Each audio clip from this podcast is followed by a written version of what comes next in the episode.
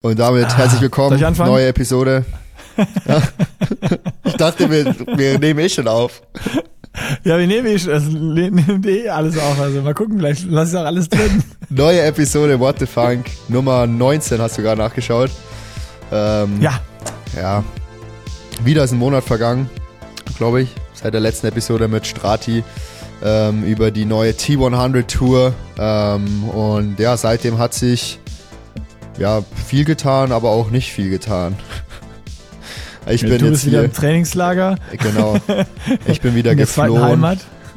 in Girona, sechs Wochen Trainingslager, wobei das dann schon wieder irgendwie, ja, ist eigentlich dann fast kein Trainingslager mehr, sondern mehr so eine Base, Base äh, Change. Einfach den Winter zu Hause entfliehen. Ich glaube, in Kufstein liegt auch schon wieder Schnee. Ähm, Ja, gut, dass du nicht da bist. Genau. Und hier einfach Kilometer sammeln, Stunden sammeln und eine gute Base legen für, für die Saison. Und jetzt bin ich schon, ja, zweieinhalb Wochen hier. Noch weitere ähm, dreieinhalb Wochen. Ähm, und läuft, läuft auf jeden Fall schon richtig gut. Form steigt. Noch besser äh, schon als, als auch schon in Lanzarote im, im äh, Januar. Wobei äh, der Pool hier Oh. auf jeden Fall langsamer ist. Also hoffe ich zumindest. Oder meine Form ist, Form, ist doch schlechter. Na, der Pool war schon schnell auf Lanzarote. Ja, dem würde ich auch sagen, würde ich auch sagen. Also, nee, Ja. nee, nee, das ist schon. Der war schnell. Der war schnell. Es ist nur der Pool. Ja, es ist schon eine Sekunde so auf 100 oder so, wo ich sagen würde, dass es hier langsamer ist. Also wahrscheinlich ja, Oh, wie, du, unangenehm. wie, du, wie du auch meinst. Also hier eigentlich eher normal und Lanzarote war einfach mit dem Salzwasser schon, ähm, schon ein guter Confidence Booster. Aber was dir noch ein Confidence Booster sein kann, ist das erste Race Result von Chebe Keindl. Oh ja. Also, was der da abgerissen, da müssen wir auch nochmal, können wir mal schnell drüber reden, ja, am Anfang des äh, Podcasts, äh, gerade wo du das sagst. Ich meine, äh, der ist ja einfach mit dir geschwommen, vorne mit aus dem Wasser gestiegen beim Weltcup in, äh, oh, jetzt habe ich den Namen vergessen. Ja, Napier. Napier. Napier. Ja. Neuseeland. Ja, aber starkes Ding. Nee, ähm, also bei mir ist ja, ist ja so, wenn man mit mir trainiert, ähm, am Ende ist man entweder krank oder verletzt oder man ist Weltspitze. Je- Je- Jebel war nicht krank und nicht verletzt und wird Top 10 beim ersten Weltcup der Saison bei einem richtig, echt, richtig starken Feld. Das ist so richtig geil. Wenn man dich nicht kennen würde, würde das so richtig geil arrogant kommen. Nein, wenn man mit mir trainiert, ist man entweder verletzt oder Weltspitze. Ah, ist großartig. Also rein, rein So von der der- du bist, der- Statistik du bist so der, der, der, Trier, der, der Scharfrichter des Triathlons. Entweder bist du gut, fit or fucked. Genau. It's a small line. Ja. Großartig. Ja, Chebe ist, äh, um darauf zurückzukommen, ich habe es gesagt, vorne mit aus dem Wasser gestiegen, ist, äh, ich habe direkt nach dem Rennen, habe ich ihm äh, kurz mit ihm getickert, äh, war auch so geil. Ich habe dann das Rennen mir einen Wecker gestellt, morgens um sechs natürlich live geguckt. Und äh, wenn man normalerweise sich Rennen anguckt, Chebe ist so jemand, äh, der auf dem Rad eigentlich auch immer direkt attackiert, äh, ist dann auch sofort nach vorne, voll drauf gedrückt. Es waren zwei Stück vorne so ein bisschen weg aus der Wechselzone. Da ist er, hat er sofort mitgeholfen, das Loch ganz schnell wieder zuzufahren.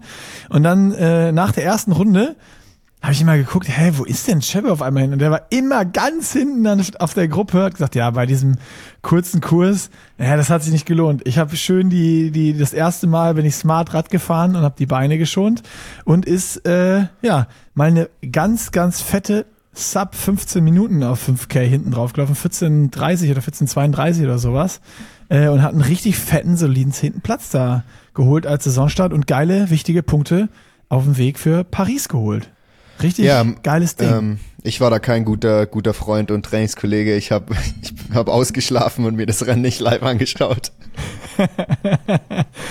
Aber das Gute ist, ähm, man kann es ja nachschauen. Ja, aber habe mich da natürlich äh, gefreut, als ich aufgewacht bin und es waren schon direkt äh, die WhatsApp-Nachrichten von, von euch in unserer Gruppe. Äh, so Glückwunsch Je- Jebbe zum zehnten Platz. Dann habe ich natürlich direkt ähm, die Ergebnisse angeschaut und ja, me mega cool. Und äh, er meinte ja im Januar, braucht eigentlich nur noch eigentlich so ja zwei bis drei Top Ten Ergebnisse, dass er das Olympiaticket dann eigentlich relativ safe hat und ja, ist er da jetzt auf jeden Fall ähm, Olympia in Paris ein Schritt, ein Schritt näher. Richtig gut. Du bist wieder in äh, Girona und äh, weil du sechs Wochen da bist, habe ich mir direkt nochmal so eine, so eine Frage zum Einstieg über. Das ist ja jetzt dann Österreich, hast du zur neuen Heimat erkoren und äh, wie wir alle mitbekommen haben, auf Lanzarote ähm, tastest du dich schon ganz stark ran an die österreichische Sprache. Lernst du jetzt auch gerade Spanisch oder bleibst beim Olla äh, un leche leche Ja, Spa Ey, wenn und den Sp Standardsprüchen? Spanisch bringt dir hier in Girona auch nicht viel, weil äh, die reden so. Katalan. Und das ist scheinbar auch wieder ähm, fast was, fast eine andere Sprache. Da sagst du ja auch, äh, Danke ist ja hier nicht gracias, sondern merci. Und dann sagst nicht adios. Wirklich? Ja, genau. Äh, dann sagst du sagst nicht adios, sondern adio. Weil es gibt, ja, es gibt viele so Unterschiede. Ich meine, ich kann es jetzt auch nicht äh, sagen. Ich kann weder Spanisch noch Katalan und ich, ich werde es auch nicht lernen. Auf jeden Fall auch ein Grund, wieso ich hier, hier nicht ähm, hinziehen äh, werde. Ähm, ja, ist schon, ich bin ja nicht hier bei Goodbye Deutschland, wo man einfach ein anderes Land zieht, aber die Sprache, die Sprache der Ein Einwohner nicht, nicht sprechen kann. Ich wette, Vox wird direkt kommen mit der Kamera und dich begleiten. Wobei hier, Goodbye hier, hier der neue Girona, Star, Fred Funk. Girona ist ja, ähm, ist ja dank der ganzen äh, Influencer und Profisportler dann doch sehr international inzwischen und da kommt man mit Englisch dann, dann schon auch rela relativ weit, zum Glück. Sehr, sehr gut. Okay. Also fühlt sich trotzdem wohl und äh, du bist im Trainingslager angekommen. Das äh, passt. Ich habe noch eine zweite äh, kleine Frage zum Einstieg, die aus der Community kommt. Ähm, ich hatte, ich hatte eine, äh, eine Rückfrage-Mail bekommen von jemandem äh, zum Pushen Limits Club. Habe ich die Frage beantwortet, dann hat er so, hab ich als beantwortet, dann ich, hä, ach scheiße, da steht noch ein PS. Äh, hatte ich fast übersehen. Äh, dann habe ich so das PS gelesen und dann äh, stand da PS äh, im nächsten Podcast. Frag doch mal Fred, der tritt immer andauernd irgendwelchen Strava-Challenges bei. Ist der entweder Strava-Challenge süchtig oder hat er in Girona schon Motivationsprobleme? Also da wollte ich natürlich die Frage an dich weitergeben. Bist du Strava-Challenge süchtig oder äh, hast du schon keine Lust mehr zu trainieren langsam? Ich bin nicht nur Strava Challenge süchtig, ich bin absolut Strava süchtig. Dann, äh, Jana, Jana sitzt hier auch gerade neben mir, die kann es auf jeden Fall bestätigen. Ähm, also wenn ich nicht, wenn ich nicht trainiere, hänge ich eigentlich nur auf Strava ab. Ist Nee, es deine ähm, wichtigste Social Media App, da wo äh, du die meiste Zeit verbringst? I, will, würde ich mit Instagram auf jeden Fall gleich, würde ich sagen. Krass. Jetzt nicht, nicht weniger. Ähm, aber nee, ja, das ist bei Strava mache ich ganz witzig mit diesen Challenges, weil ähm, die gibt's dann immer jeden Monat und das ist ja dann immer, da gibt's ja alles mögliche, so laufe fünf Kilometer, laufe zehn Kilometer, äh, fahr f- 200 Kilometer im Monat, fahr 600 Kilometer im Monat und so weiter und ich drehe einfach immer allen bei, egal ob ich weiß, egal ob ich weiß, ob ich schaffe oder nicht. Ähm, und einfach nur das, weil da hat man dann so nämlich bei, bei Strava beim Profil so eine Colle Collection mit den ganzen äh, Challenges, die man schon erreicht hat. Und äh, ich, also ich meine, das sind jetzt keine harten Challenges, so irgendwie fahre, ich glaube, das Maximale beim Radfahren ist fahre 600 Kilometer im Monat. Ähm, und dementsprechend habe ich dann Nach natürlich der diese, ersten Woche alle erfüllt. diese ganzen, da habe ich natürlich dann die ganzen Awards in meinem Profil und das schon seit, äh, weiß ich wie viele Jahren ich schon, schon auf Strava bin oder das heißt seitdem es das gibt. Und genau wenn man den beitritt, dann wird es natürlich auch immer äh, den, den Followern angezeigt ähm, im, im Feed und es steht dann alles schön so untereinander. Frederik Funk ist äh, Laufe 5 Kilometer Challenge beigetreten und, und so weiter. Und dann steht auch immer, wenn man es dann geschafft hat, steht dann auch, ähm, wenn ich dann fünf Kilometer gelaufen bin, steht dann auch immer drunter, ähm, Frederik Funk hat die Challenge Laufe fünf Kilometer geschafft. ist natürlich eine super. Ich- super extra Motivation hier in Girona, ja. Alles gut. Ich muss mich, ich muss mich, ich muss ein bisschen mehr Zeit noch auf Strava verbringen. Ich, äh, ich gucke da manchmal so alle vier Wochen rein und äh, beantworte dann manchmal noch irgendwelche Kommentare, die unter den äh, Posts sind. Aber ich habe natürlich alle meine Devices auch verbunden. dass es automatisch alles da hochlädt, aber ich vergesse dann immer da reinzugucken bei Strava. Ich gebe dir Also- auf jeden Fall immer fleißig Kudos. Ja, und auch du kommentierst auch, du beantwortest ja manchmal schon meine Kommentare. Ja. Habe ich gesehen. Ich bin dein, dein Social Media Manager. Eigentlich schon mein Strava-Manager, weil du selber zu wenig zu tun hast auf Strava, aber dann noch mehr abhängen willst. Genau. Sehr gut, sehr gut. Naja, gut, haben wir das, haben wir das Thema auch erledigt? Habe ich alle äh, Fragen, die ich hatte, schon am, schon am Anfang des Podcasts erledigt. Aber wir wollten ja nochmal ähm, natürlich über irgendwie ein bisschen deine Saisonplanung mit der T100, äh, mit Trainingslager Girona und sowas sprechen. Und ähm, es gab natürlich auch viele Kommentare noch auf die letzte Episode mit Strati, wo wir über die T100 geredet haben. Ähm, da würde ich gerne mit dir auch noch mal ein bisschen mit äh, einsteigen sozusagen, weil auch viele äh, Kommentare, also Rückfragen, sonst was, aber ein paar Sachen, äh, die ich noch gelesen habe, die du auch dann schon dort in den Kommentaren beantwortet hast, waren so diese Thematiken, äh, ja, du sagst jetzt, das ist, äh, weil du dabei bist, alles ist cool und sonst was, aber für die, die nicht dabei sein können, ist total blöd und auch sau schwer da reinzukommen und alles. Ähm, wo du dann diese Kommentare, was ich so durchgelesen habe, auch immer beantwortet hast, ja, wenn du mal rausfließt, kommst du auch nicht so schnell wieder rein oder ob du dabei wärst oder nicht, ist dir eigentlich ähm, von der Idee her egal, du findest es trotzdem gut, ähm, wie es jetzt, wie es jetzt so ist und da wollte ich noch mal ein bisschen näher drauf eingehen. Warum? Ich habe ich hab mir doch gestern erst wieder drüber äh, über- überlegt, weil ich auch ähm, von Triathlon Hour dieses The Chase Pack, den Podcast höre. Ähm, das ist so, ein- so ein Podcast von so, ich weiß gar nicht wie viel, fünf oder sechs ähm, Profis, die eben da nicht oben dabei sind und wie dieses Ganze sich so finanzieren, wie die, die ähm, ja, den Triathlon-Lifestyle äh, leben und so weiter. Das ist auf jeden Fall sehr interessant und sehr zu empfehlen. Ähm, und ich habe dann einfach gedacht, also unabhängig davon, es kam nur, dadurch kam es eben so auf die Idee, dass wenn ich nicht ähm, konkurrenzfähig bin mit den Leuten, die so in der T100 starten, also konkurrenzfähig mit Magnus Ditlev, ähm, ja, dann auch, auch so Martin van Riel, äh, Hayden Wild, wenn der dann startet mit einer Wildcard äh, und so weiter.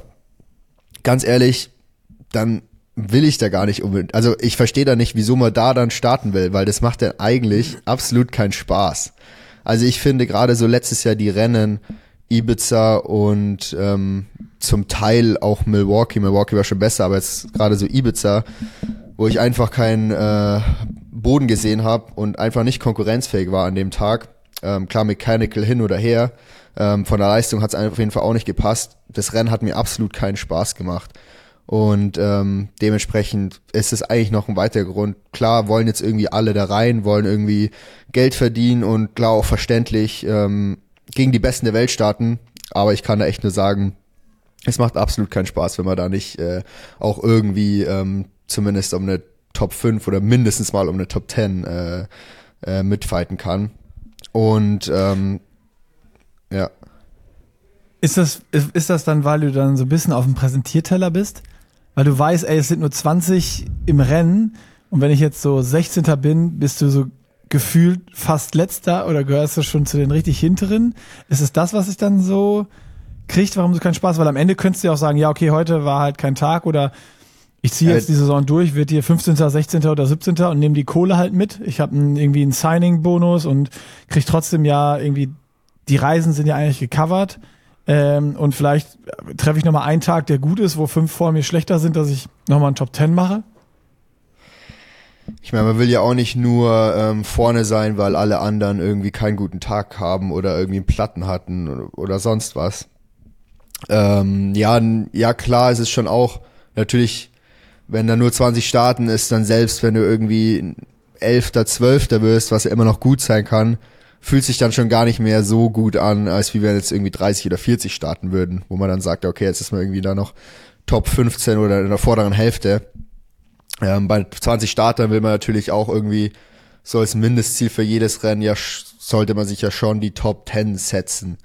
Ähm, weil ich meine, wenn du dir dann sagst, ja, ich will hier Top 15 kommen, ja, dann ich meine, da musst du in den meisten Rennen wahrscheinlich, wahrscheinlich nur finishen, weil halt irgendwie fünf Leute haben immer irgendwie Mechanical oder irgendwie einen schlechten Tag. Wenn du da dann einfach normal finishst, dann bist du in der, in der, in der Top 15. Also muss man ja schon irgendwie so Top 10 als Ziel setzen. Aber was halt einfach, was halt einfach krass ist, wenn bei, bei diesen, ähm, Performances, die bei der, die bei der PTO da einfach äh, abgeliefert werden von, von den Vorderen, ist halt einfach, wenn man da irgendwie nicht den Anschluss hat, dann verliert man halt auch irgendwie direkt so doppelt und dreifach. Also ich glaube, ich hatte in Ibiza ähm, über zehn Minuten, glaube ich, Rückstand auf, ähm, auf Max Neumann. Ja. Und das war eigentlich auch nur, weil ich einfach von Anfang an nicht, so, nicht dabei war. Also ich, so von den Zahlen her hat es erstmal so gar nicht so schlecht ausgeschaut. Ähm, mein, ich bin da noch mitgeschwommen, dann auf dem Rad hatte ich ja solide Wattwerte, war jetzt natürlich nicht das Beste und ähm, ja, das Laufen war dann jetzt auch nicht das Beste, aber es war jetzt nicht irgendwie so ein unterirdisches Rennen, wo man klar sagt, ja, okay, wenn du diese Werte hast, dann bist du natürlich sauber hinten. Aber da ist es halt dann irgendwie so direkt, äh, kassiert man einfach direkt doppelt und dreifach. Und wenn man da halt dann irgendwie, dann gibt's dann, dann sind es auch noch kurze Laufrunden, dann wirst du auch noch überrundet. Das ist schon alles sehr, sehr demotivierend. Ähm, und ja, mein Selbstbewusstsein war nach dem Rennen auf jeden Fall kein, äh, keineswegs irgendwie, irgendwie gut. Ähm, und war, war dann schon gut, dann auch eben auch so Rennen zu machen wie, wie Samorin äh, und Weichsee. Ähm, klar, es sind halt vielleicht da nicht die, die, die Besten der Welt am Start, ähm, aber man ist halt einfach vorne, da, vorne dabei und gewinnt und das macht, also das motiviert schon, äh, schon, schon deutlich mehr, als da dann irgendwie ja, eben äh, ja, auf auf dem Servierteller äh, zu sein. Ja, kann ich verstehen. Also klar, das ist ja so ein bisschen der Ansatz. Erstmal willst du dabei sein, weil es gibt halt fette Kohle und natürlich, wenn natürlich über die Prestige Medien oder wenn so viel Aufmerksamkeit davon, also genau, ist, ist natürlich so absolut verständlich. Wird, auch für, ja. für andere Sponsoren.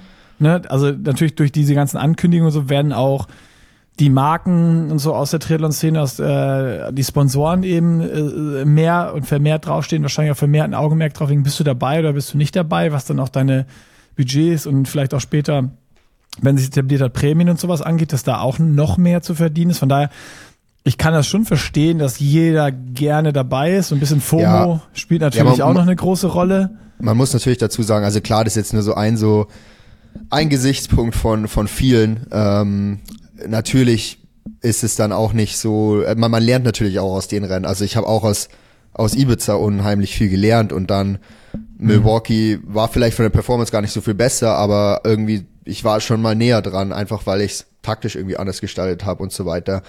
Ähm, und ja, das ist natürlich auch, wenn man gegen die Besten der Welt startet. Klar ist man von Anfang an da nicht irgendwie ähm, direkt Erster oder auf, auf dem Podium. Ähm, und das ist natürlich, aber man hat natürlich einen unglaublichen Lerneffekt, wie in keinem anderen Rennen. Ähm, eben gerade, weil man gegen die Besten der Welt startet und man einfach sieht, aus erster Hand sieht, wie die das machen ähm, im Rennen.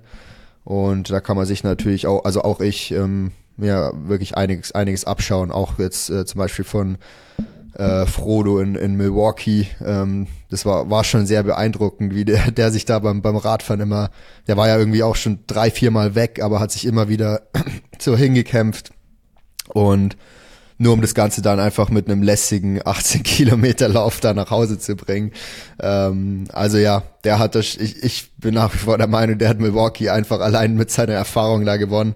Ähm, ja, das war, war schon echt beeindruckend und ähm, ja, also natürlich wie gesagt, nur ein Gesichtspunkt und absolut verständlich, wenn man da dann ähm, äh, unbedingt natürlich starten will. Aber ähm, viele haben es ja auch immer in den Kommentaren oder verschiedenen Pod, verschiedensten Podcasts ähm, angesprochen, dass das Starterfeld mit 20 ähm, einfach zu klein ist. Ähm, wobei ich sagen muss, zwischen 20 und 30 ähm, aus Athletensicht ist eigentlich gar kein so großer Unterschied. Ähm, mhm. Also bei, weil zum Beispiel in, in Ibiza haben sie irgendwie ja nur die, ich würde mal sagen, maximal die Top 15 unter sich ausgemacht. Äh, es waren 30 Athleten am Start und der Rest hat eigentlich absolut keine Rolle mehr gespielt. Und ja. Singapur, es nehmen dann immer viele Singapur als Beispiel, wo nur 20 Athleten am Start waren. Ähm, ja, aber da waren auf keinen Fall irgendwie die 20 Besten am Start. Also da waren schon wirklich sehr viele nicht am Start. Und dann ist es natürlich, wenn du nicht gerade die 20 Besten am Start hast, ähm, ja klar, dann ist 20 zu wenig und kannst, äh, es entzerrt sich halt dann einfach zu krass und äh, ja, dann ist es irgendwie nicht mehr so richtiges Racing, sondern eher mehr so, mehr so Time Trial. Ähm, ja. Aber ich glaube jetzt dieses Jahr mit diesen 20, ähm, wenn du auch wirklich immer die 20 Besten am Start hast, wo es dann auch wirklich bis zum letzten Platz, äh, wo, wo dann auch geraced wird und die Abstände dann nicht ganz so groß sind, ähm, das wird dann, glaube ich, schon, schon noch mal ein Stück besser, als, als die meisten denken. Ähm, aber klar, ich glaube, langfristig macht es wahrscheinlich schon Sinn, das, äh, das Ganze einfach auf, auf 30 Athleten ähm, zu, zu erhöhen. Und ich glaube, ja, die PTO hört da auf jeden Fall ähm, auch, auch hin. Also die hat, die sieht dann natürlich das auch alles und du bist weißt ja im Athletes Board. Du kannst es, du kannst es ja gut platzieren. Ja, es ist, ist natürlich auch, auch so gerade mit dem, mit der Reinkommen in die Serie, ähm, die, der PTO ist schon auch, auch bewusst, dass es ähm, sehr schwer ist, ähm, weil halt eben auch ähm, jedes PTO-Rennen ist die höchste Kategorie, Diamond, ähm, und du hast natürlich jedes Mal den maximal besten Strength of Field. Das heißt, du kriegst, du hast, oder ich habe dieses Jahr ähm, sieben Möglichkeiten, maximal äh, PTO-Punkte zu sammeln und im Ranking so mhm. weit wie möglich vorne zu sein. Und ich glaube, wir haben es dann auch schon im letzten Podcast angesprochen. Ähm, also die Top to Tab 10 qualifiziert sich ja automatisch schon fürs nächste Jahr. Ähm, und es wird schon wahrscheinlich so sein, dass tatsächlich dann so die, die dann 11. bis 20. in ähm, der Serie werden, ähm, sehr wahrscheinlich auch 11. bis 20. Äh, oder zumindest um den Dreh rum im Ranking sind und sich dann natürlich wiederum ja. qualifizieren. Das heißt, am Ende das Einzige, was ausgetauscht wird, sind so die, die vier Wildcards. Ähm, Gibt's, ist das schon so beschlossen?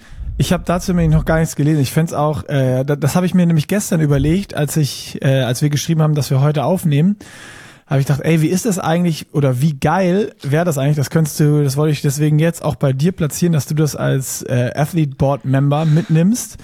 Äh, wenn das so wie in der Bundesliga, so dass die letzten fünf so eine Aufstiegs- und Abstiegsrunde spielen gegen die, die dann dann darunter im Ranking sind, dass es ein extra Race gibt oder so, weißt du? Äh, das wäre ja, richtig das, geil, dass man so, nee, das, ja, keine das Ahnung genau wie, das Ding. aber also wie gesagt, das ist der PTO bewusst ähm, und die wollen natürlich, ich meine, einerseits willst du auch nicht jede Saison 20 komplett andere Athleten haben. Da macht dieses Ganze ja auch keinen Sinn. Du wirst ja, ich meine, nehmen wir wieder Formel 1 als Beispiel, da hast du ja auch jede Saison vielleicht zwei oder drei ähm, Fahrer, die da, ähm, die da sich wechseln. Aber sonst hast du ja immer die gleichen, weil sonst ja lernst du die Fahrer über eine Saison vielleicht auch nicht nicht genug kennen. Das dauert vielleicht auch einfach ein bisschen. Ähm, und ja, dementsprechend, ich meine, diese, diese vier Leute, mindestens vier Leute werden ja auf jeden Fall mal ausgetauscht, einfach durch diese, diese Wildcards und so. Äh, oder Hotshots, wie, wie es jetzt heißt. Ähm, und dann kommt, kommt natürlich, ähm, jetzt habe ich, hab ich den Faden verloren. Ähm, okay, du kannst ja, ja andere Möglichkeiten dann, reinzukommen, dann kommt, ne? Dann, nee, dann, kommen, dann kommt natürlich auch noch sowas, was man immer nicht vergessen darf. Sowas wie Verletzungen oder Krankheiten kommt ja immer noch hinzu.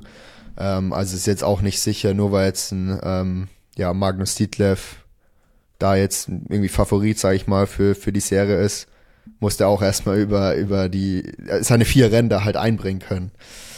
Ähm, ja.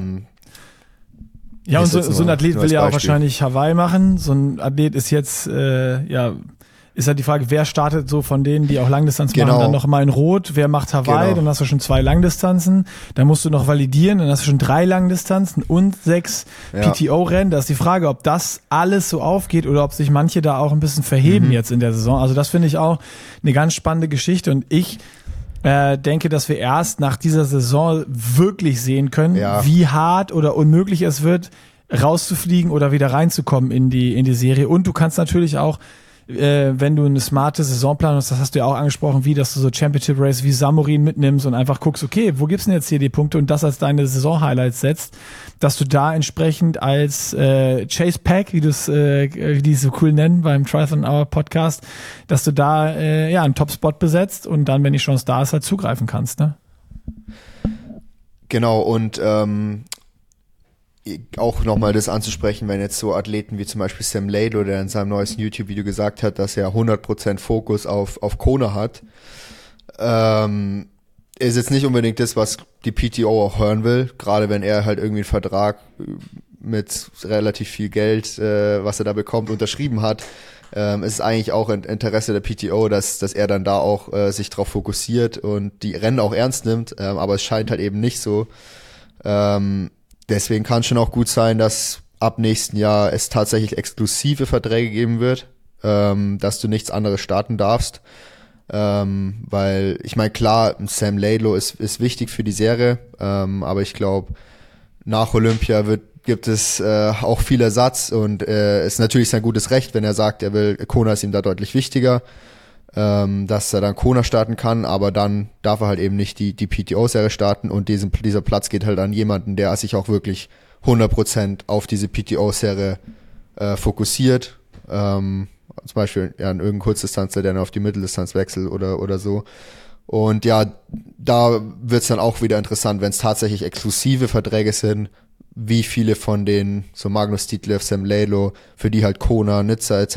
Ähm, wichtig ist oder noch wichtiger, wie viele davon werden dann PTO unterschreiben oder wie viele werden es nicht unterschreiben. Und da gibt's da auch wieder ähm, andere Athleten, die reinkommen. Also ich glaube, auch wenn es jetzt äh, auf den ersten Blick erstmal wirklich schwierig ausschaut, da irgendwie reinzukommen, glaube ich, wird es dann doch nächstes Jahr wieder eine komplett andere Startliste und komplett durchgewürfelt. Ähm, alleine eben, ja, wie auch schon gesagt, nach Olympia, ähm, wenn viele Kurzdistanzler dann auch wirklich 100 Prozent dann auch auf Mitteldistanz PTO gehen, ähm, wird auf jeden Fall spannend und ich glaube, so sehr die PTO das alles jetzt auch äh, in den Himmel hypt, ähm, da muss ich auch sagen, das ist dieser American Style.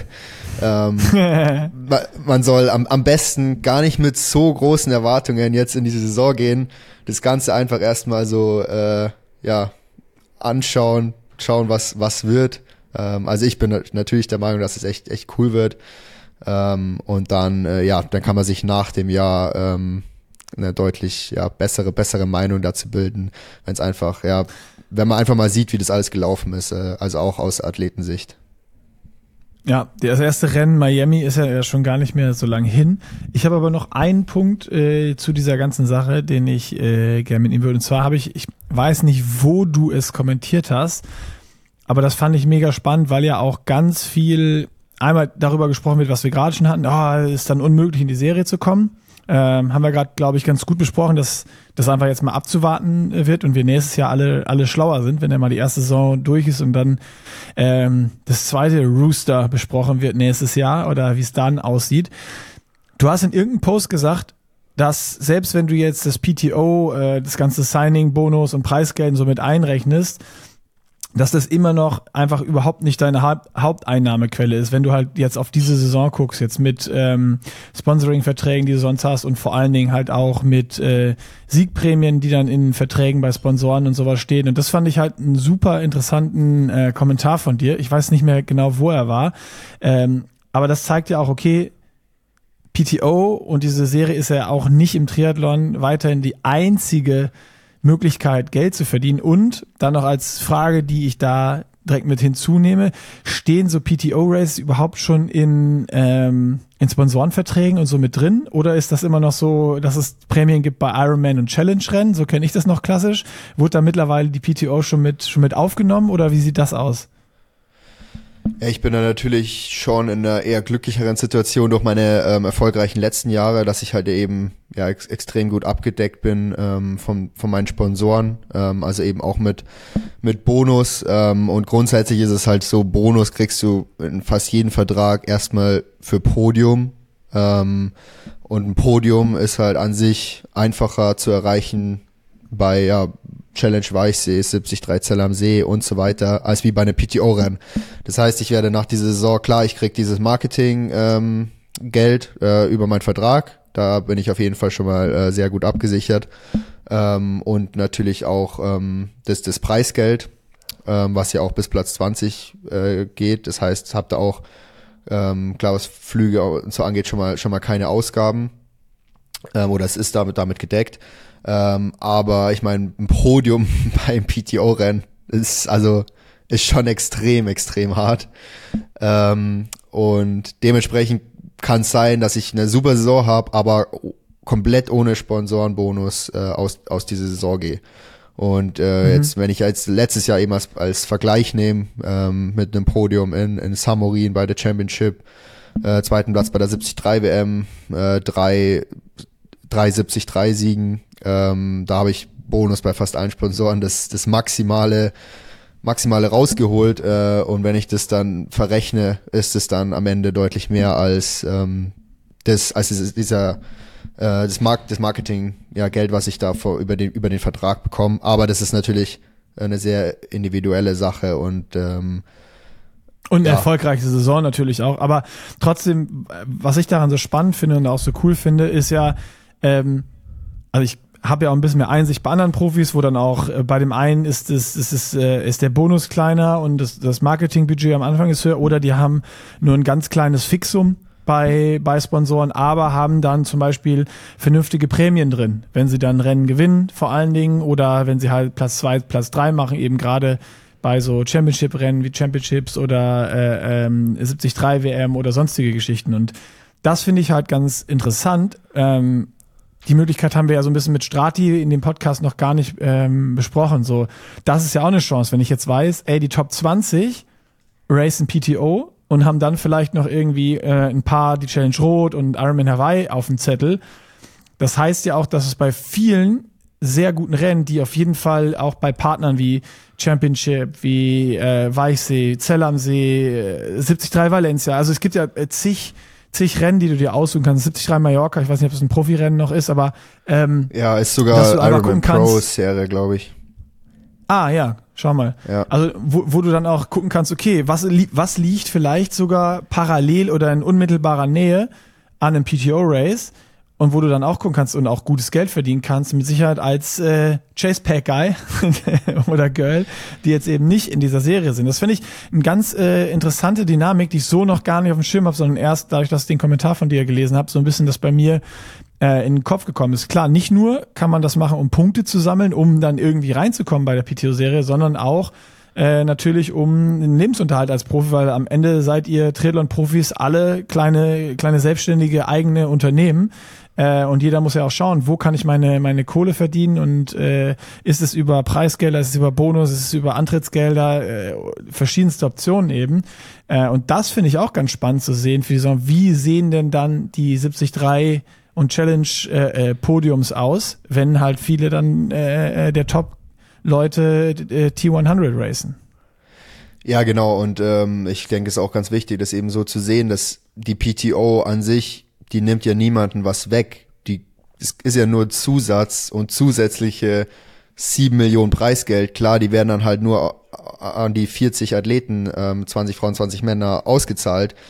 Ähm, aber insgesamt insgesamt wird der Kuchen quasi größer. Ähm, klar, anteilmäßig ist vielleicht in Anführungsstrichen ungerecht, ungerechter. Ähm, also ja, ungerechter nicht im Sinne von, äh, dass die es nicht verdient haben, sondern eher halt, ähm, du weißt schon, wie ich es meine. Äh, ja, die, die, die, die Vorderen die kriegen mehr. Halt 20, das zu die bekommen. Vorderen kriegen ja, ja. mehr, die, die Vorderen kriegen mehr, aber es heißt ja nicht, dass die, dass, dass die Hinteren kriegen nicht weniger. So will ich sagen. Ja. Sondern haben vielleicht sogar eher, wie, die Reichen genau. werden, die Reichen werden reicher, die Armen werden ärmer. Ja, aber nicht eben nicht, genau. Die Reichen werden reicher, die, die Arme, die Armen bleiben gleich arm. das muss, das muss, man, das muss man wirklich aufpassen, dass, ja, dass das jetzt gerade falsch steht. Aber ich, nein, aber nein, ich hoffe, absolut, alle Leute, absolut nicht. Das war nur ein Joke. Ja, ja, das war jetzt nur ein Joke. Ähm, nee, Nein, ich meine, eigentlich die also, Reichen, klar. die Reichen werden reicher und die Armen werden eigentlich auch reicher, weil einfach, wie du schon gesagt hast, die genau. Chancen sind größer, eben auch mal da hier und da Preisgeld zu verdienen, weil halt eben da jetzt die 20 Besten woanders sind. Es, und das genau. ist nur auch nur auch nur ein, ein Beispiel. Und wenn du dann halt irgendwie einen 73 Sieg oder Podium irgendwo erreichst, ähm, hast du ja wiederum auch erhöhte Chance, irgendwie Sponsorenverträge ähm, dazu, dazu bekommen.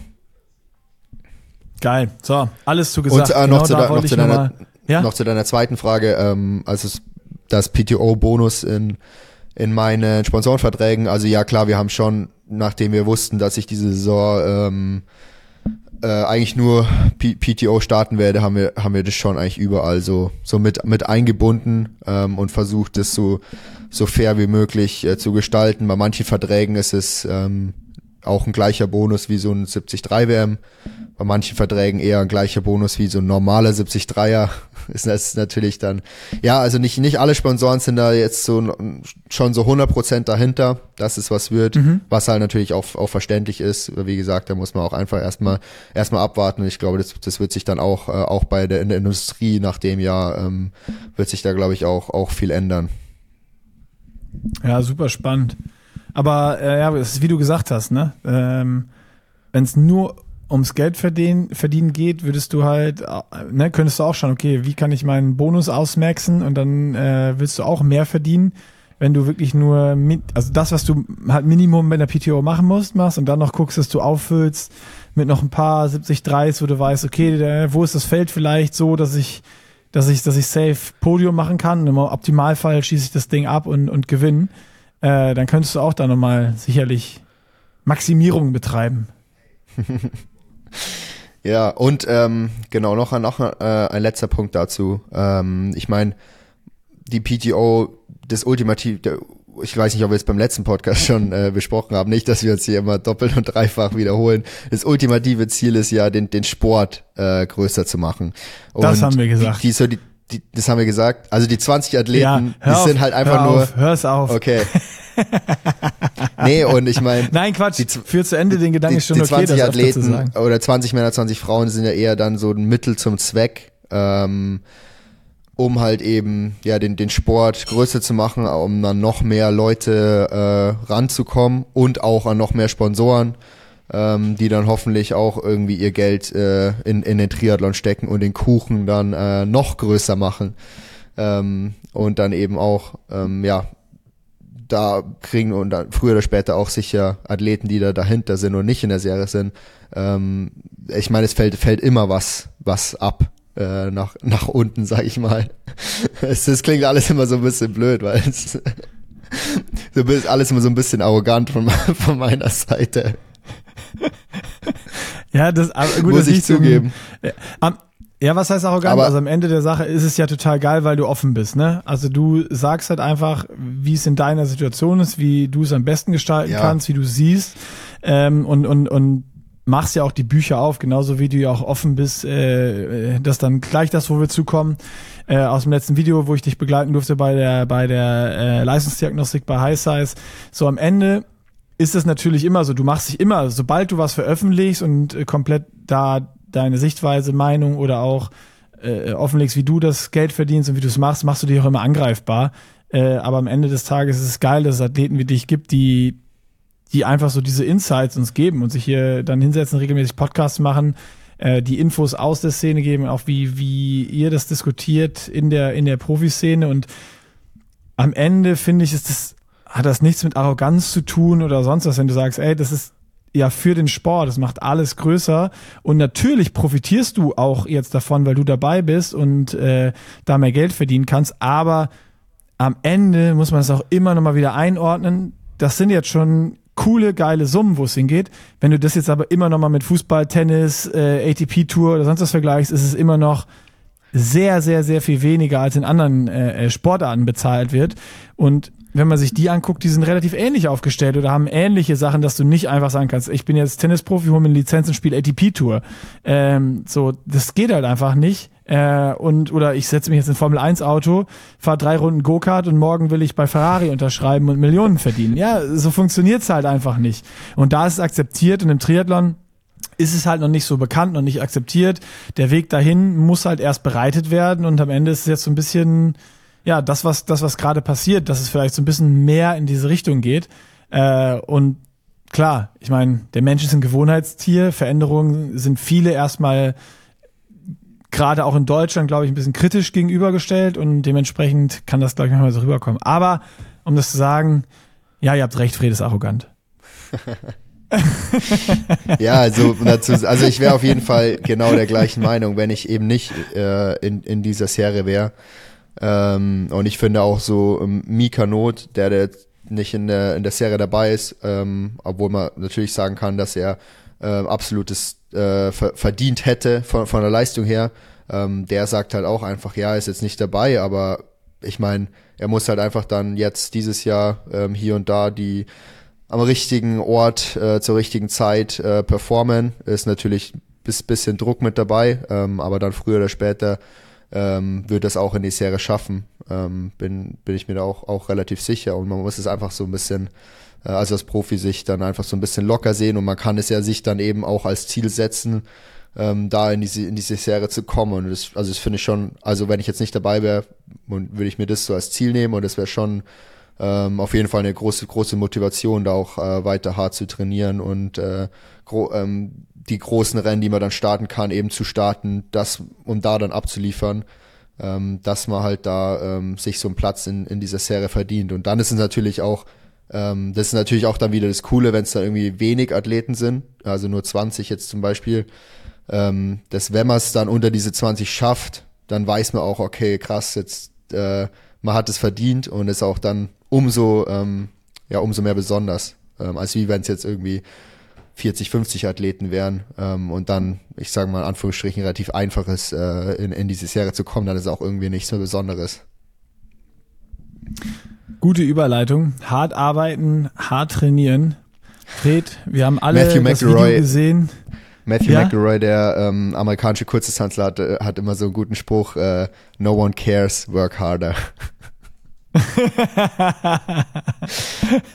das, das ist wirklich gut. no one cares. Work harder. Just do it. Wir wissen alle, V2 Max, hochgeballert, dreistellig, aber die Fauler Max, Fred, dein Sorgenkind. Ist das Training umgestellt worden in Girona? Schlägt's an? Äh, unter dem Video habe ich auch ein paar coole Kommentare gesehen, die gesagt haben, ey, meine Fauler Max, die Laktatbildungsrate ist auch zu hoch. Was machst du denn jetzt im Training, um die zu verbessern? So, also A, habt ihr umgestellt? Macht ihr jetzt was für die Laktatbildungsrate, dass du da wieder von deinem, von deinen hohen Werten ein bisschen runterkommst? Und äh, wie macht man das überhaupt? Ja, ist einfach, ähm, ich glaube, habe ich auch im Video gesagt, ist mein absolutes Lieblingstraining eigentlich. Also es war die perfekte Situation bei der Leistungsdiagnostik. V2 Max hoch, weil ich hasse V2 Max Training. Also, oder Hass ist ein äh, starkes Wort. Es ist halt einfach verdammt hart, ähm, sich da immer, immer weg, wegzuballern. Ähm, und ich liebe halt eben so V2 Max Training, weil das ist halt eben viel so äh, Schwelle, Fauler Max meinst du?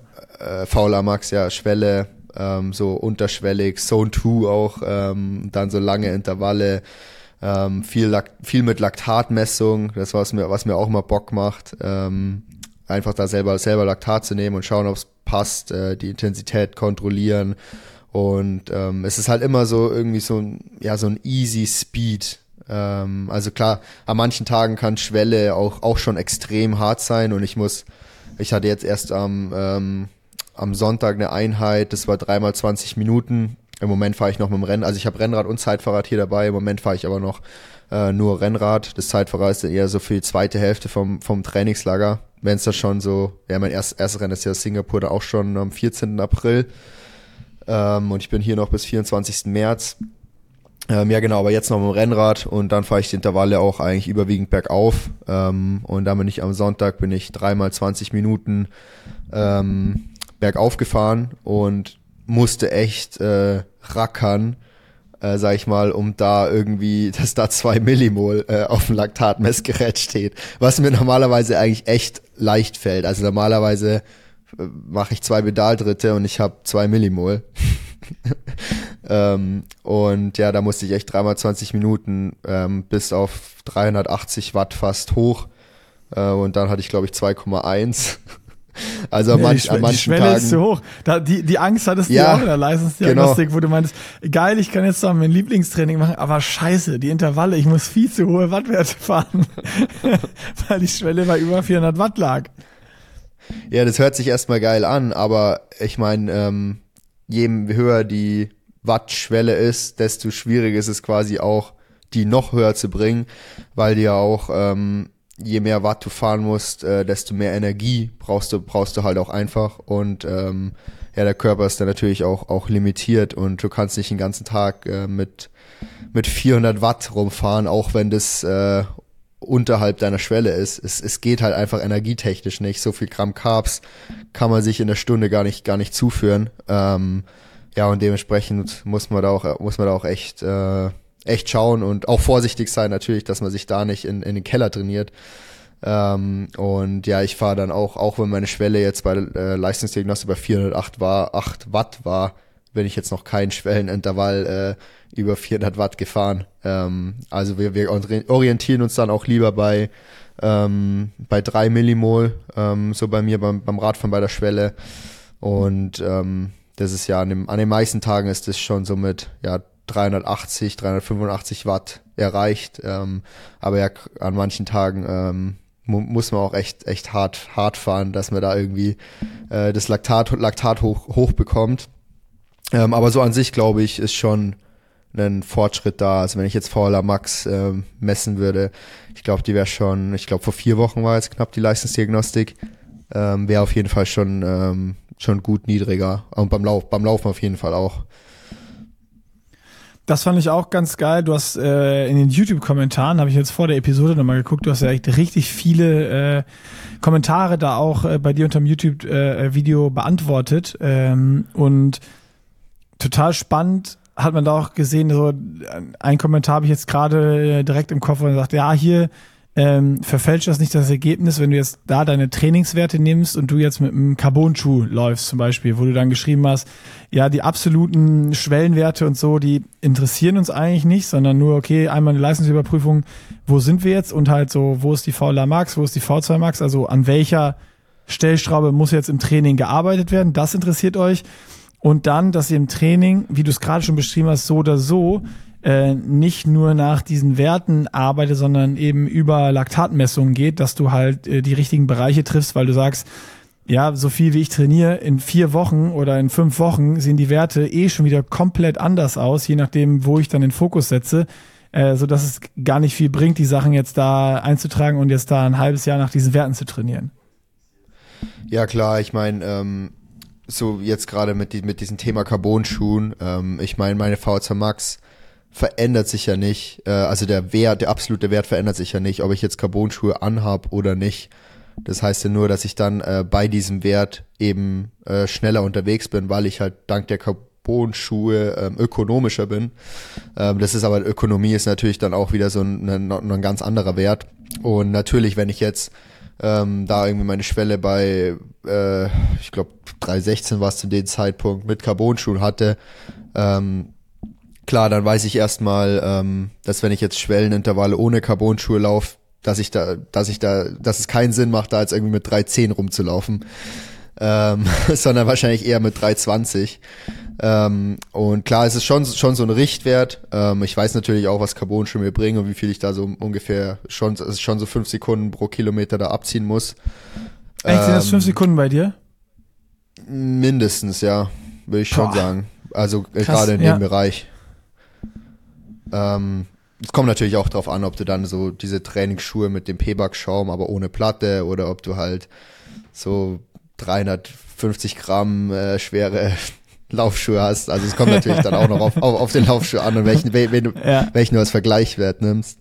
Ähm, aber ja, grundsätzlich ist dann jeder Tag im Training, gerade jetzt so, wenn ich viel Laktat messe, ist jeder Tag so in Anführungsstrichen eine Leistungsdiagnostik, ähm, weil ich halt dann irgendwie dann fahre ich das erste Intervall so mit 380 Watt. Ähm, dann habe ich da einen Laktatwert und dann weiß ich auch ungefähr, ähm, ja, ob das, wo, jetzt, wo dann eigentlich direkt so meine Schwelle ungefähr liegt, ob ich dann härter oder langsamer ähm, fahr, fahren muss beim nächsten Intervall und ja, gerade eben so diese Intensitätskontrolle, das macht, macht, macht schon Bock im Training. Aber ähm, ja, dadurch, dass wir halt eben viel Laktat messen, ähm, ist es so an sich diese Werte, die dann rauskommen, ähm, erstmal egal. Und was für uns wichtig war bei der Leistungsdiagnostik eben, wie ist die V2 Max, wie ist die Fauler Max und wie müssen wir das, oder wie muss dann für mich ähm, das Training jetzt eben in Girona für die nächsten Wochen, bis dann so die ähm, äh, Saison losgeht, gestalten, um da dann ähm, ja, das Optimum rauszuholen. Und es war halt in dem Fall jetzt eben, ja, V2 Max ist sehr gut, kann man einfach erstmal so stehen lassen und dann sich einfach wirklich 100% auf die VLA Max, die halt eben schlecht war, ähm, fokussieren und dann halt eben viel VLA Max Training. Also viel, ja, Kraftausdauer ist da auch, auch wirklich sehr gut. Ähm, das fahre ich auch, muss ich auch inzwischen so bei 50 Umdrehungen fahren, was schon echt richtig hart ist. Also da fühlt sich 60, Boah, fühlt sich noch wie Kur Kurbeln an im Vergleich zu 50. Ich hatte, und, ich da hatte dann auch, eben hohe so Wattwerte, das ist extrem. Ich habe ja nicht, nicht mal annähernd so hohe Wattwerte und hatte auf dem Trainingsplan jetzt auch so 55, äh, 10, 4 mal 10 Minuten waren's. Und nach den ersten 10 Minuten 55 bin ich dann beim zweiten, habe ich gesagt, fuck it, und bin wieder so 60, 62 gefahren. Und das hat sich so viel einfacher angefühlt. Also, ja, es ist total glaube, der Unterschied. Muskulär so, also das war das andere, habe ich wirklich am Ende kaum noch rumgekriegt und hatte auch so mental dann schon so richtig Schwierigkeiten. Das sind ja nur fünf Umdrehungen und so die 60, 62 habe ich dann die dreimal zehn so, es war völlig in Ordnung. Also das war, wo ich sage, ja, das war geil, das war easy speed. Mit 55 überhaupt nicht. Wenn ich mir jetzt vorstelle, bei deinen Wattwerten und mit 50, also versuchst du dann wirklich auch diese 50 Umdrehungen so gut es geht zu treffen, dass du dann da bist, weil ich denke mir immer dann so, ja, 55 oder 60 ist jetzt auch egal und äh, also, das ist, es steht bei äh, das, mir, das tut weniger weh. Ja, es steht bei mir eine Range drin von 45 bis 55. Ähm, klar, wenn ich auf der Rolle bin, also ich versuche mich dann eben immer an 50 zu halten. Das heißt, wenn es dann mal irgendwie kurz steiler ist, ähm, also wenn ich draußen fahre, wenn es dann kurz steiler ist oder flacher, halt beim Steilern habe ich dann halt vielleicht mal kurz 45, 46, 47. Wenn es flacher ist, dann halt eben mal 54, 55, aber so, dass der Schnitt halt eben 50 ist. Ähm, und klar, wenn man auf der Rolle fährt, ist es natürlich dann sehr einfach, dann kann man da einfach irgendwie 50 fahren, findet man, braucht man halt immer so 30 Sekunden, dass man dann eben so diese Treffrequenz findet und das dann einfach, einfach durchfahren, wobei das auf der Rolle schon, ähm, schon härter ist als, als draußen. Äh, Gerade so mit Rennrad am Berg ist dann doch ähm, auch immer immer schon sehr dankbar und bin dann mal gespannt, wie sich das Ganze dann auch ähm, aufs, aufs Zeitverrat dann im Flachen übersetzt, wenn ich da dann wieder drauf, drauf steig. Warum äh, wechselst du jetzt schon nicht aus Zeitfahrrad? Also es ist ja auch so, dass viele äh, mhm. Age Group Triathleten auch dann sagen, ja, ich mache ja im Sommer Langdistanz, ich fange jetzt schon langsam an, bald aus, aufs Zeitfahrrad zu gehen. Und ist bei dir so, dass du sagst, du brauchst es nicht so lang oder die reicht eine kürzere Adaptationszeit, die Position passt eh, ist super gut. Und äh, also was ist der Grund, warum du jetzt nicht sagst, nach Girona hast du jetzt eh nur das TT mitgenommen, weil bis zum äh, 15, äh, 14.04. bis bis Singapur ist ja wirklich nicht mehr äh, so lange Zeit. Also ich glaube, äh, die wenigsten werden dann schon ihr ihren Saisoneinstieg haben. Und viele sieht man schon jetzt eben auf der Rolle auf dem TT trainieren. Äh, ja, klar, einerseits fühle ich mich in der Position extrem wohl. Also äh, meistens ist so die erste Einheit oder ich brauche vielleicht eine oder zwei Einheiten und dann bin ich es eigentlich schon eigentlich schon gewohnt und dann brauche ich noch also von der Position äh, und dann brauche ich noch so ein zwei Wochen bis ich dann wirklich auch ähm, eins zu eins die gleichen Wattwerte ähm, fahren kann wie auch auf dem, auf dem Rennrad. Ähm, aber ja, grundsätzlich macht mir Training auf dem Rennrad, ähm, gerade hier jetzt in Girona, wenn halt, wenn man halt eben auch so viel, viel Berge fährt und so und dann auch mit dem Bergabfahren, ähm, macht es mit dem Rennrad schon deutlich mehr Spaß. Und ich habe es eigentlich schon immer so gemacht, dass ich im Winter eigentlich echt nur Rennrad gefahren bin. Ähm, und dann eben so ab ja, Monat vor dem ersten Rennen äh, dann aufs Zeitverrat umgestiegen bin, aber ab da dann über den ganzen Sommer eigentlich 90 Prozent auf dem Zeitfahrrad fahre. Und das ist dann vielleicht auch wiederum der Grund, wieso ich mich dann so super dran gewöhne und mich dann super wohlfühle, dass ich dann wiederum den Winter äh, pausieren kann und es dann mir trotzdem trotzdem nicht viel ausmacht. Aber ich glaube, da muss jeder irgendwie so seinen seinen eigenen eigenen Rhythmus finden. Ich glaube, da gibt es jetzt auch nicht nicht irgendwie richtig richtig oder falsch. Klar, beim ersten Rennen sollte natürlich alles alles passen, positionstechnisch. Äh, man sollte dran gewöhnt sein. Ähm, und äh, dann auch schon einige Race Pace Intervalle in äh, in Aero-Position und so ähm, gemacht haben. Ähm, aber ja, sonst, wie man das dann ansonsten im Training durchmischt, ist, glaube ich, da, also da gibt's viele Möglichkeiten. Also ich kenne auch einige Profis, die fahren im, im Sommer dann eigentlich alles auf dem Rennrad und alle Intervalle dann eben halt immer auf dem Zeitverrad, also so die lockeren ah, Einheiten ja. irgendwie nie. Ähm, aber was, was mir persönlich, ähm, also zwei ähm, Einheiten, die mir auf dem Zeitfahrrad persönlich immer richtig viel bringen im Sommer, ist einmal äh, Long Ride auf dem Zeitfahrrad. Ähm, In da Position dann auch viel? Ja, also ich versuche, wenn ich auf dem Zeitfahrrad fahre, versuche ich immer so viel wie möglich in Position zu fahren. Also ich fahre nie auf dem Zeitfahrrad dann irgendwie zwei Stunden im Basebar. Also dann kann ich auch Rennrad fahren. Äh, dann macht es da, dann macht es dann schon mehr Bock. Also wenn ich auf dem Zeitfahrrad fahre, dann wirklich äh, fast also dann alles suchst du dir auch schon so außer die Strecken aus, bergauf, bergab. dass es, dass es geht. Mm, nee, das, das auch nicht unbedingt, weil ich finde schon auch gut, ähm, alles mit dem Zeitfahrrad dann so mal, also auch bergauf und bergab mit dem Zeitfahrrad zu fahren. Achso, äh, klar, sorry, also ich, ich, ich suche ich meinte so die Routen, nicht, dass du dann ähm, auch fahren kannst, ja. also nicht so mit dem Verkehr, das gefährlich wird und, und solche Ach so, Geschichten. ja, ja, klar. Du kannst ja, ja in der Stadt sowieso. zum Beispiel in, in Aero-Position ja, ja, macht keinen Sinn. Ja, das sowieso, also ja gut, aber das würde ich auch mit dem Rennrad. Also das ist jetzt nicht ähm, ja, okay. klar. Oder, oder halt, und genau die zweite ähm, Einheit, die mir da auch mit Zeitfahrrad viel bringt, ist eben Kraftausdauer mit dem Zeitfahrrad in Aeroposition. Also quasi die, die Intervalle in Aeroposition. Das ist natürlich da draußen oft logistisch sehr schwer, weil man muss erstmal einen Berg finden, der am besten so drei, vier Prozent steil ist, äh, dass du halt schön in Aeroposition quasi, dass du einen nötigen Speed hast, ähm, um in Aeroposition auch zu fahren, weil es bringt nichts irgendwie, oder ist halt irgendwie komisch, bei so bei 15 km/h äh, irgendwie in Aeroposition zu fahren, äh, durch die Serpentinen durch.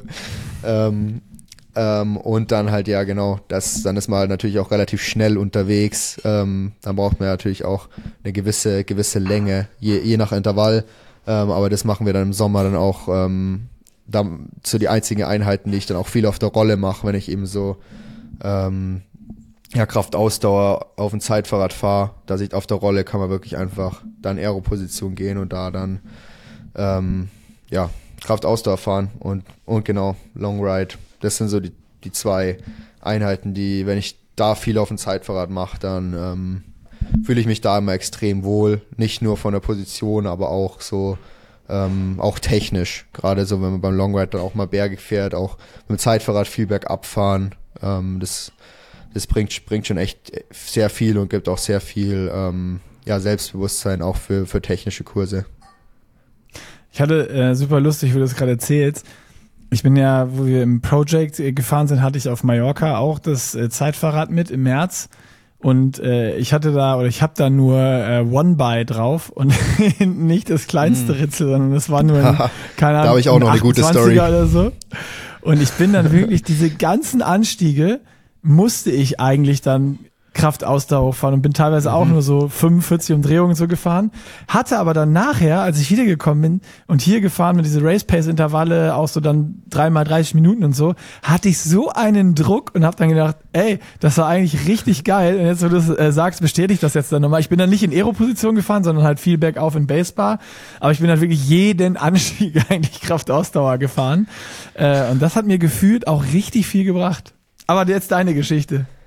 Als ich das allererste Mal ähm, in äh, Sierra Nevada war, äh, war ich auch mit Zeitfahrrad, weil ich da eben auch direkt danach ja das Rennen in Gran Canaria gemacht habe.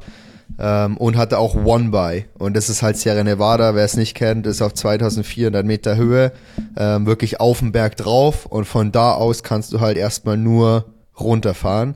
Ähm, also wenn man draußen fährt, aber wenn man halt runterfährt, muss man auch wieder irgendwie hoch. Und das ist halt ein Anstieg. Ich meine, du fährst ja bis Granada runter, das ist so auf 800 Meter. Das heißt, es sind halt 1600 Höhenmeter, die du da wieder hoch musst. ähm, so ein Schnitt von, äh, ja, glaube ich, knapp fünf fünf Prozent oder so, die ist die Straße da hochgeht. Also es gibt, glaube ich, so verschiedene Seiten, aber so diese, die Hauptstraße ist so fünf Prozent im Schnitt und ja, dementsprechend konnte ich da relativ wenig. Äh, also ich hatte One-By, ähm, 52 war, hatte ich dann noch ähm, und hinten war, glaube ich, äh, 10 bis 28, äh, also 52, gleiche Übersetzung. 28. Wir, wir hatten genau. die gleiche Übersetzung.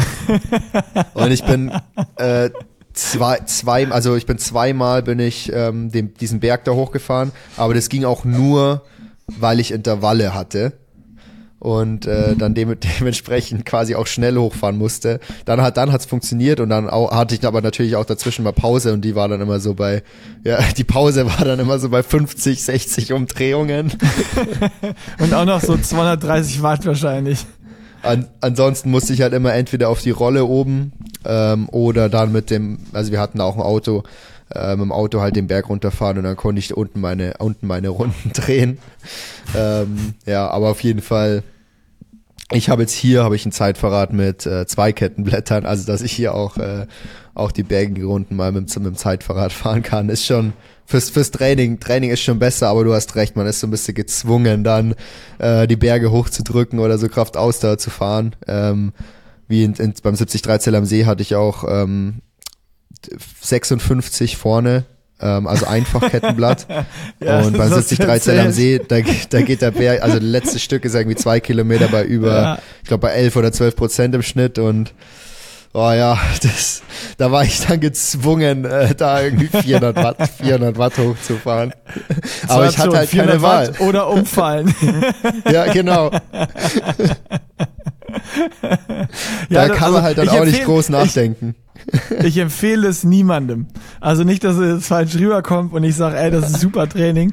Es hat mich stark gemacht. Ah, ist super. Aber es, es, es, also ich hätte mir Besseres vorstellen können. Und ich habe mir an ganz vielen Bergen wirklich ein äh, kleines Kettenblatt oder zumindest halt hinten so ein 34er Rettungsritzel oder irgendwie sowas gewünscht, dass man manchmal man wenigstens sagen, so 70, 65 Umdrehungen fahren kann. 52 ist ja das kleine Kettenblatt. Also du hättest dir eigentlich noch ein großes gewünscht. ja, für hinten. Ein großes für hinten. 52, 52 wäre ich gern gefahren. Eine 1 zu 1 Übersetzung. genau. ja, also Kraftausdauer, entweder ähm, man liebt es und macht es halt, oder ihr fahrt ins bergige Trainingslager mit einem One-by-Kettenblatt, dann habt ihr das auch automatisch erledigt. Äh, ich habe noch eine Frage, weil du eben gesagt hast, äh, dann Aero-Position äh, musst du auch ein paar Race-Pace-Intervalle und sowas fahren und äh, jetzt aktuell nach der Leistungsdiagnostik konzentriert ihr euch nur auf Fauler Max. Wenn jetzt aber schon am 14.04. dein erstes Rennen ist, machst du ja sicherlich vorher auch schon äh, nochmal ein paar Race-Pace-Intervalle. Wann macht ihr denn da den Switch? Also wie viel vor den, vor den ersten Rennen normalerweise, dass du sagst, gehst du so hin, dass die ersten äh, äh, Race-Pace-Geschichten kommen? Naja, eigentlich ist es eins zu eins das gleiche Training. Ähm, also, oder zumindest nicht viel anders. Ich meine, der einzige Unterschied ist, dass ich dann die Intervalle in, auf dem Zeitverrat in Aero-Position mache, aber so grundsätzlich vom, vom Training, ähm, so die Watt, die ich jetzt fahre, gerade mit dem Rennrad bergauf, ist eigentlich äh, Race Pace. Beziehungsweise hier und da knapp drüber, ähm, aber so, wenn ich mal jetzt ja 300, 340 Watt nehme, ist eigentlich so das, was ich jetzt äh, hier oft oft fahren muss über die Intervalle. Ähm, also von den Wattwerten ändert sich da eigentlich nicht viel. Ähm, also wird es auch keinen keinen großartigen Switch geben, außer eben das, äh, dass ich einfach da ein anderes Fahrrad äh, dafür nehme. Ist natürlich, ja, wie auch schon gesagt, dann natürlich was anderes, ähm, das in der Aeroposition im Flachen zu fahren, als ähm, mit dem Rennrad, Rennrad bergauf. Ähm, aber ja, auch da werde ich, ähm, ja, werde werd da vielleicht weniger Laktat messen weil Race Pace ist halt dann Race Pace und die Watt muss ich dann äh, an, bei den Watt muss ich mich, muss ich mich dann halt irgendwie ökonomisieren ähm, und dann in dem Bereich muss ich halt eben besser werden. Dann klar kann ich Laktat messen, um, um zu schauen, ob ich mich da eben ökonomisiere, ähm, aber da wird's dann nicht so, ja nicht so eine Intensitätskontrolle geben, wie wie ich sie jetzt jetzt im Moment habe. Ähm, aber ja, jetzt sonst so von den Intervallen, die ich jetzt hatte, ist so viermal 15 Minuten, dreimal 20 Minuten. Morgen habe ich dreimal 30 Minuten. Ähm, so, ja, das sind eigentlich auch so klassische Race Pace Sets. Okay, das ist äh, schon mal sehr, sehr gut. Das heißt, dein Race Pace ist einfach fauler Max. Ja, ich meine, ist es ja. Es, äh, Race Pace ja, ja. ist ja unter der Schwelle. Also je nachdem, was für ein Race, eine Race-Distanz du natürlich hast. Ähm, also wenn du Sprintdistanzler bist, dann ist das Ganze natürlich, dann ist äh, Race Pace natürlich äh, eher V2 Max. ähm, aber ja, klar, Mitteldistanz ist dann, ist das Ganze drei Stunden ähm, Renndistanz äh, oder Renndauer ist äh, unter, unter der Schwelle ähm, und dementsprechend auch ähm, positiv für die VLA Max und gerade deswegen äh, muss ich auch an der VLA Max arbeiten, ähm, eher als an, an der v, VO2 Max. Sehr gut, äh, alles aufgeklärt. Meine Fragen wurden beantwortet. Aber ich habe noch was ganz Wichtiges. Du hast mir im Vorfeld ein Bild geschickt. Und dazu will ich noch die Story hören. ja, das kam so, ich das kam so kommentarlos. Ey, ich habe schon ein Bild für den Podcast.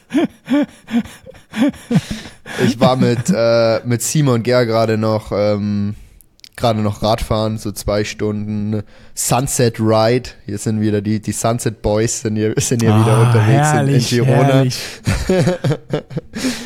ähm, und dann, ja, Simon spielt natürlich da gerne jetzt mit seinem, mit seinem neuen iPhone immer rum, ähm, was halt extrem gut, extrem krass gute Videos macht. Ähm, und hat mich dann äh, so berg, bergauf so gefilmt und auf einmal sprintet äh, aus dem Gras ähm, so ein Hund äh, raus und verfolgt mich.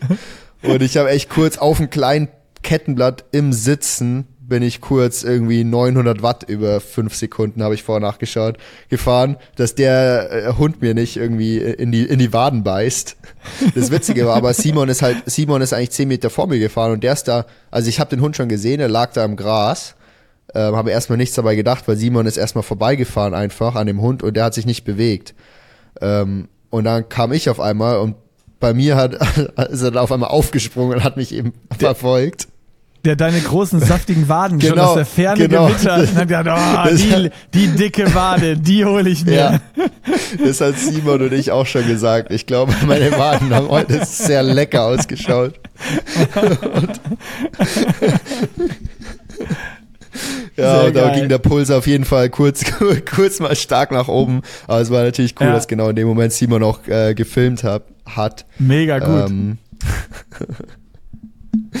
ja, und, und dann bin ich, und dann bin ich heimgekommen, ähm, und ich hatte Aber so heute so ein, Nee, nee, wir sind, äh, wir sind ah. zum Glück entflohen. Ich glaube, wenn er wirklich gewollt hätte, hätte er noch, hätte er wahrscheinlich noch ins Hand zulegen können. Ich glaube, ja, wir sind, glaube ich, nur sein Territorium da ein bisschen, bisschen zu nahe gekommen. Ähm, aber dann bin ich heimgekommen. Ich hatte heute so einen relativ harten Trainingstag mit äh, hart Laufen in der Früh, dann ähm, hart Schwimmen mittags und dann eben noch zwei Stunden äh, locker Radfahren. Ähm, und jetzt die Temperaturen sind jetzt wieder so ein bisschen gesunken. Also jetzt hat es so, ja, so 14 Grad beim, beim Radfahren. Ähm, und ich hatte dann so nach dem Schwimmen hatte ich nicht wirklich was Mittag gegessen. Ähm, bin eigentlich relativ direkt aufs Rad ähm, und hatte mir dann so Pulver in die Flaschen. Aber dadurch, dass es eben nicht so warm war, habe ich das dann auch nicht getrunken und habe dann bei den zwei Stunden ohne Mittagessen eigentlich fast keine Carbs zu mir geführt. Bin heimgekommen, wirklich so, ähm, ja, Komplett sehr, leer. sehr professionell erstmal eine Packung äh, Pr Pringles weitergehauen. ja, die Kalorien müssen rein. Die Speicher müssen, egal wie, wieder aufgefüllt werden. Und dann gab's ja. Abendessen. Und dann gab's Abendessen. Gute, gute, gute Vorspeise, Packung Pringles. Pringles. Geil. Aber es ist doch schön zu sehen, dass auch dir ähm, solche kleinen Malörchen noch passieren, dass du dann auch. Ja. Äh, pro, pro, aber geil, dass du auch Profi genug bist und so, ah, scheiße, nichts ich mache mir richtig schön äh, äh, Pulver in die Flaschen und in den ja, genau. Und dann einfach nichts davon trinkst. ja, das, ich habe nichts gegessen, weil das Schwimmen war relativ hart. Äh, also Laufen war hart, dann habe ich gut gefrühstückt, aber da war Schwimmen war auch hart. Äh, ich hatte zumindest so Proteinshake danach und dann hatte ich aber erstmal so gar keinen Hunger. Kennst du das, wenn du so nach mhm. einem harten Training halt einfach keinen Hunger hast? Und äh, dann war es Radfahren sowieso direkt. Ähm, und ja, dann halt noch bei La Comuna hier so ein, so ein Oat Cookie und ein Flat White äh, weitergehauen zumindest. Ähm, ja, aber dann äh, von, den, von den Carbs in der Flasche nichts getrunken, weil es einfach nicht, nicht, warm, nicht warm genug war, dass ich irgendwas, dass ich das Trinken auch schon wieder vergessen habe. Was ja auch falsch ist, weil selbst im, im Winter oder wenn es kalt ist, sollte man ja eigentlich, äh, eigentlich genug trinken, aber ja, war dann habe mich so gut mit Simon äh, unterhalten, dass ich es auch, äh, auch vergessen habe. Aber ja. Und dann kam auch noch der Pass, Hund. passiert. Also dann, dann Genau. ist alles durcheinander. Aber zum Glück zu Hause gibt's ja die Packung Pringles und dann äh, läuft's auch wieder. Genau. Deswegen als Tipp für alle immer eine Packung Pringles irgendwie da haben für den Notfall.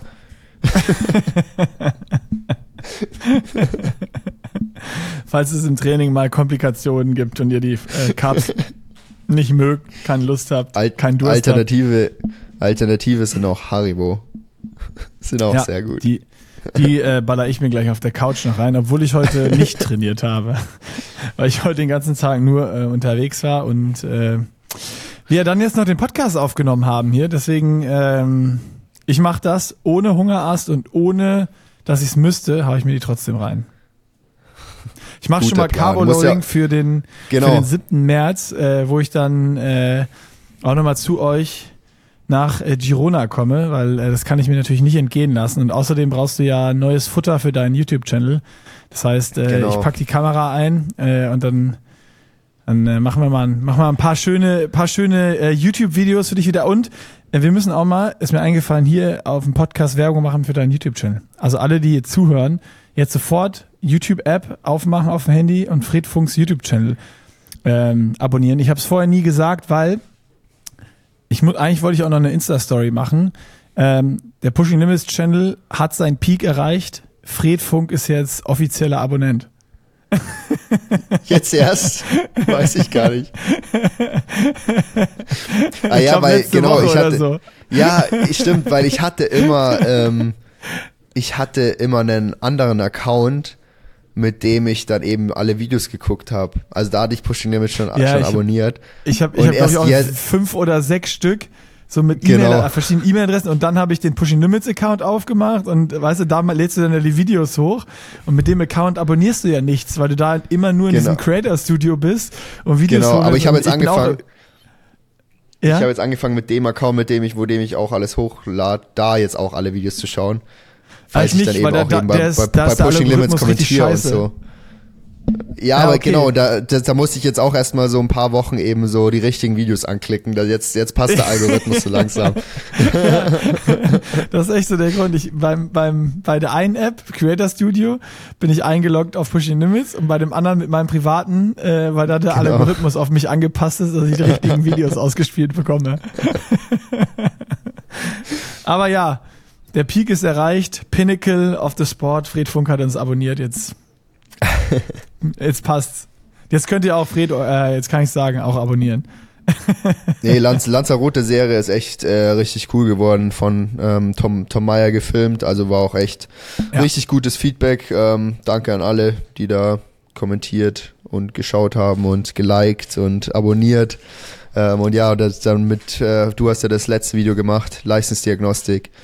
Ähm, ja, ich wollte schauen, also jetzt am Sonntag war, glaube ich, der erste Sonntag, wo jetzt mal kein Video kam seit Anfang des Jahres.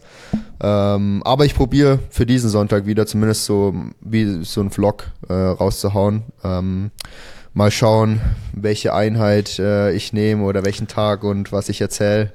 Vielleicht Mach einen vielleicht fauler nicht. Max, mach einen fauler Max-Tag. Das ist ein Fauler Tag nur. Max das, kannst du, Ich kannst stimmt, du ich habe ja, machen. ich habe ja VO, VO2 Max Day habe ich ja jetzt fehlt Genau. noch VLA Max Day. Wobei das dann das dann schon wieder so ein bisschen was ist, äh, da brauche ich glaube ich professionelle Unterstützung von dir, wenn du dann hierher kommst. Können wir machen. Flüge sind gebucht und äh, eigentlich hatte ich ja auch überlegt, mit dir zu trainieren, aber nachdem ich jetzt gehört habe, was du aktuell trainierst und mit welchen Werten und dann da in Girona mit Berg hoch und so, dann äh, ja maximal äh, bei dem Sunset Ride abends bin ich dabei.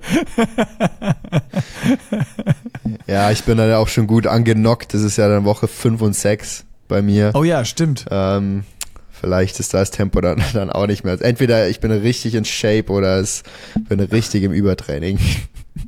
Ich bin meinem, meiner eigenen Training, äh, Trainingsphilosophie gescheitert. Äh, fit or fucked. Also entweder bin ich richtig fit oder ich bin fucked.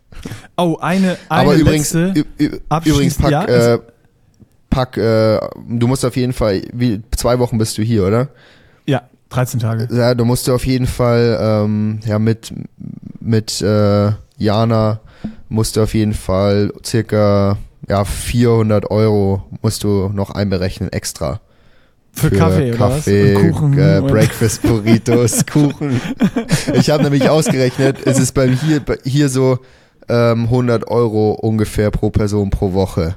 Allein für Kaffee, Kuchen und so Zeug. Ah, scheiße. Und Breakfast Burritos.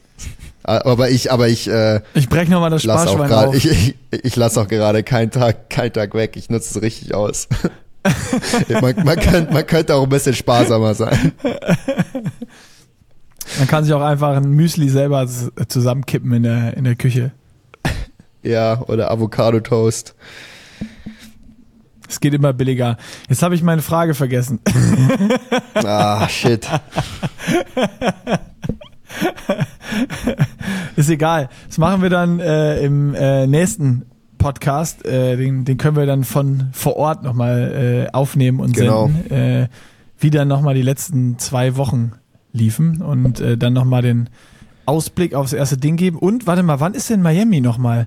PTO, ist das schon in der Zeitraum, wo wir da sind? Ja, ne? Ist, ist ganz cool, ja. Schon, da gibt's auf jeden Fall dann äh, Livestream, oder? Zusammen. ja, wann ist das denn? Ist das der 17.? Äh, ich- 9. März, oh, 8. oder 9. März. Neun, ah, da, ja, ne, ja, neunter. Ja, geil. Geil, genau wenn wir kommen. Großartig, das ist ein guter Auftakt. Machen wir Miami Livestream und dann können wir schon das erste Fazit zum, äh, zum Rennen ziehen. Das ist gut. Konkurrenz ausspähen. Analyse, Konkurrenzanalyse. Ja. Gucken, was die anderen so machen. Dazu Rico übrigens noch, noch, ein, ein, noch, ja genau, dazu noch ein Fact, also genau, ähm, bei den Männern gibt's drei Wildcards, ähm, also ich starte nicht, Martin van Riel startet nicht und ich weiß gar nicht, wer der dritte ist, ähm, also starten Aber eigentlich auch schon mal krass. Viele. Auch, so- sorry, wenn ich dich unterbreche. Auch schon mal krass, schon wieder die Chance für drei Leute, richtig geil Punkte zu sammeln. Ja, auf jeden Fall. Ähm, ich meine, klar, Miami ist jetzt eben so ein bisschen früh ähm, und das ist genau das, was ich jetzt noch sagen wollte. Bei den Frauen gab es acht Wildcards. Ähm, Oh. Also haben acht Frauen so entschieden äh, wie ich. Also ja, dass es einfach ein bisschen zu früh ist und dass die Saison eh sowieso lang genug wird. Ähm, und da ging der Rolldown für die Wildcards irgendwie bis Platz 70 oder so. Also es haben nach diesen, nach dieser Top 16 beziehungsweise Top 20, die da starten, ähm, haben richtig viele abgesagt, dass sie da nicht, nicht starten wollen. Äh, Ja, krass. ja, ist halt, ist halt auch schwierig, wenn man dann irgendwie so relativ, ich glaube, so drei Wochen vorher Bescheid bekommt, dass man jetzt im März sein erstes Rennen machen kann oder muss. Ähm, ja, schwierige Situation, aber schon krass. Wir werden äh, berichten aus Girona. Vielleicht machen, vielleicht machen wir auch so ein, nach dem Rennen so ein kleines, einen Tag später, so ein kleines Insta-Live oder so ein kleines Reel können wir, können wir machen. So ein, so ein erstes Mini-Feedback zum Race Number One äh, vom, vom PTO T100 Race in Miami. Bin mal gespannt, es wird, ähm, es wird das erste, nee, Singapur habe ich auch weggelassen, also wird es nicht das erste PTO, was ich nicht mache. Ähm, aber ich, ja, glaube schon, wenn dann alle dort sind, äh, so Stories posten und dann auch, wenn wir Ah, das Rennen anschauen. FOMO. FOMO, ja, ich glaube auch. auch wenn ich natürlich weiß, es ist die äh, bessere Entscheidung für mich. Ähm, aber ja, wird sicher FOMO. Geil. Fred, ich würde sagen, wir machen Deckel drauf. Äh, ist jetzt schon 21.30 Uhr. Ab ins Bett mit Yes. dir, ne? dass du die Trainingstage, bis ich komme, gut durchstehst und dann äh, ich trainiere nochmal, dass ich vielleicht vielleicht einen einen normalen Ride mit dir auch mal schaffe, einen Long Ride oder so. Dann mache ich wieder meinen Zone 2 Day und du dann lockeren Ist Long, gut. Long Ride Day. Das, das Gute ist, hier fahre ich ja auch Intervalle dann einmal irgendwie rauf und runter oder hin und her. Also Ach, ähm, stimmt. Das ist ja auch gut. Kann man, kann man immer Du gut machst- vereinbaren dann. Du machst dreimal zehn Minuten Berg hoch und runter und ich fahre ein, einmal hoch und dann oben treffen wir uns wieder und rollen heim. Genau. Perfekt. Ich würde sagen, äh, genauso machen wir's und dann Deckel drauf und wir quatschen in Girona. Yes. Also, vielen Dank fürs Zuhören alle und wir sehen uns in Girona, Stagi. Ciao. Hau rein. Ciao, ciao.